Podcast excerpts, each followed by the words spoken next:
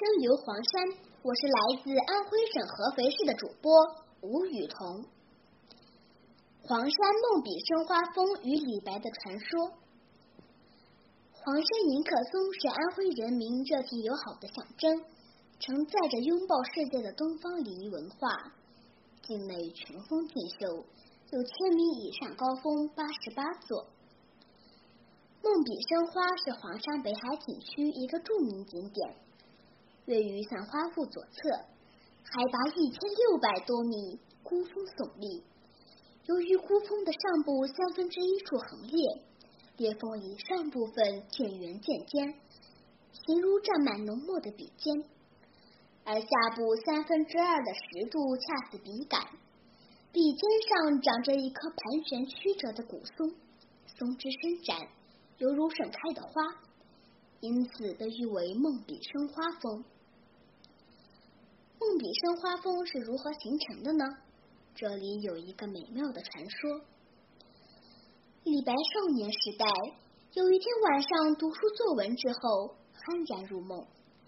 他正在梦中奋笔疾书的时候，突然发现自己的笔头上开出一朵洁白的莲花。正诧异之时，一张张白纸又从天而至，落到他的眼前。李白高兴极了，立即抓起毛笔，在上面飞快的写了起来。没想到落在纸上却是一朵朵的莲花。此梦之后，李白才思突飞猛进，文采斐然。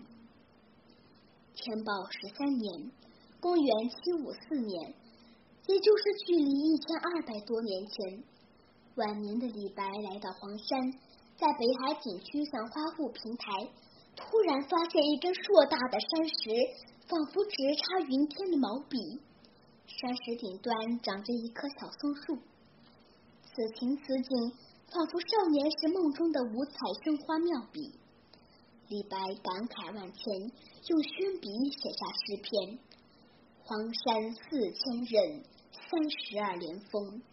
丹崖夹石柱，汉旦金芙蓉。”后人就将此景命名为“梦笔生花”。梦笔生花峰也有另外一个传说：李白日游黄山，见北海山峰竞秀，景色奇美，诗兴大发，惊动狮子林禅院长老，二人纵谈诗文，开怀畅饮。李白饱览美景，痛饮美酒，诗兴大发，奋笔疾书。写完后。有意犹存，顺手将毛笔一掷后，飘飘离去。那毛笔翻翻摇摇，从空中落下，插入土中。此笔就地化为奇峰，笔尖画树，成就了梦笔生花一景。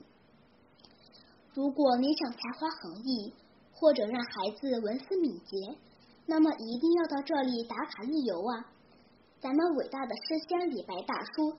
一定会为你或孩子赋能的，让你茅塞顿开，妙笔生花。